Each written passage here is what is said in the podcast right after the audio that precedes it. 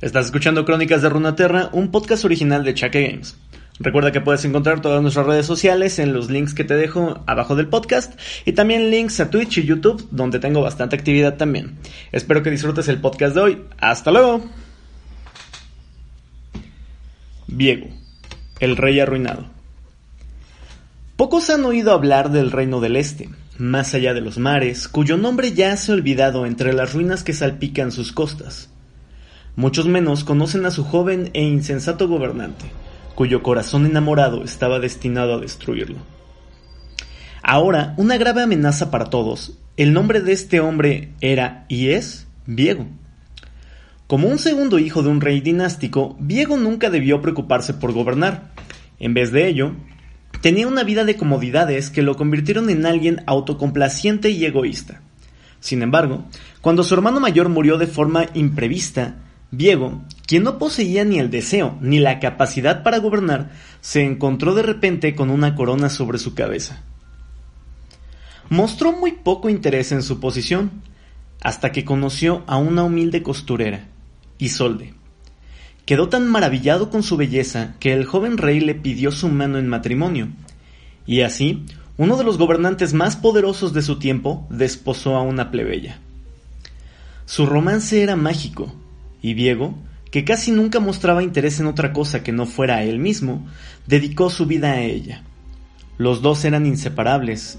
Él no iba a ningún lado sin Isolde. Siempre le prodigiaba suntuosos regalos a su reina y difícilmente posaba su mirada en algo más si ella estaba presente.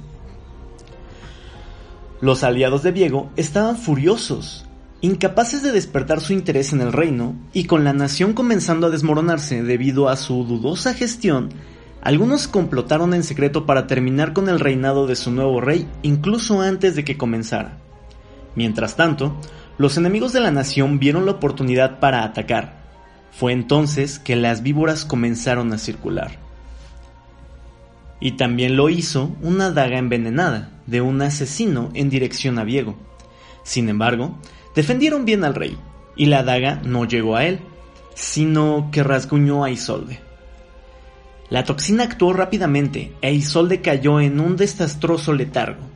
Mientras Diego veía con horror cómo la condición de su esposa empeoraba cada vez más, carcomido por la furia y la desesperación, el rey gastó hasta la última moneda de sus arcas para salvarla. Pero todo fue en vano.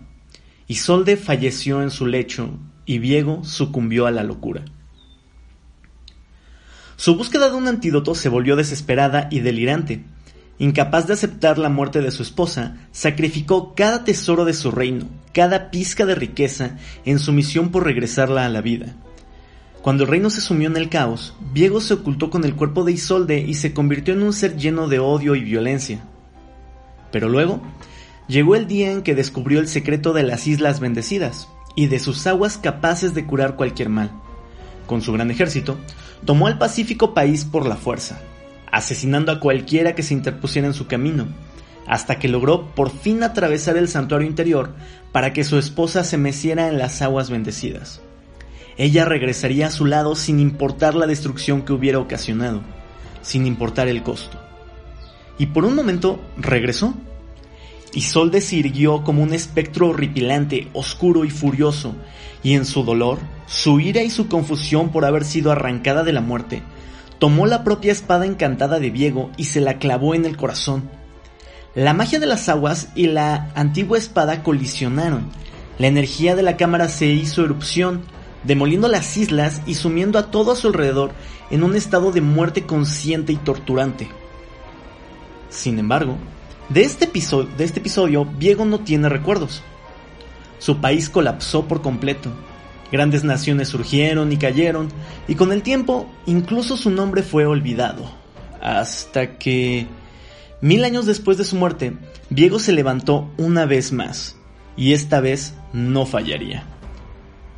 Como su mente sigue consumida por la misma obsesión que lo carcomía en vida, el amor trastornado e inquebrantable de Diego impulsa cada una de sus acciones, su propio deseo y su propia atrocidad, la mortífera niebla negra emerge sin control del corazón de Diego, quitándole la vida a todo lo que toque, y él la usa para explorar el mundo en búsqueda de una manera de traer a Isolde de regreso.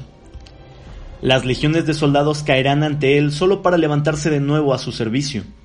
Una oscuridad viviente devorará continentes enteros y el mundo pagará por cada momento de felicidad robado a un antiguo gobernante consumido por su amor. No le importará cuánta destrucción cause, siempre y cuando pueda volver a ver el rostro de Isolde una vez más. Su reinado es uno de terror, su amor es eterno, y hasta que Isolde no regrese a su lado, todos caerán ante el rey arruinado.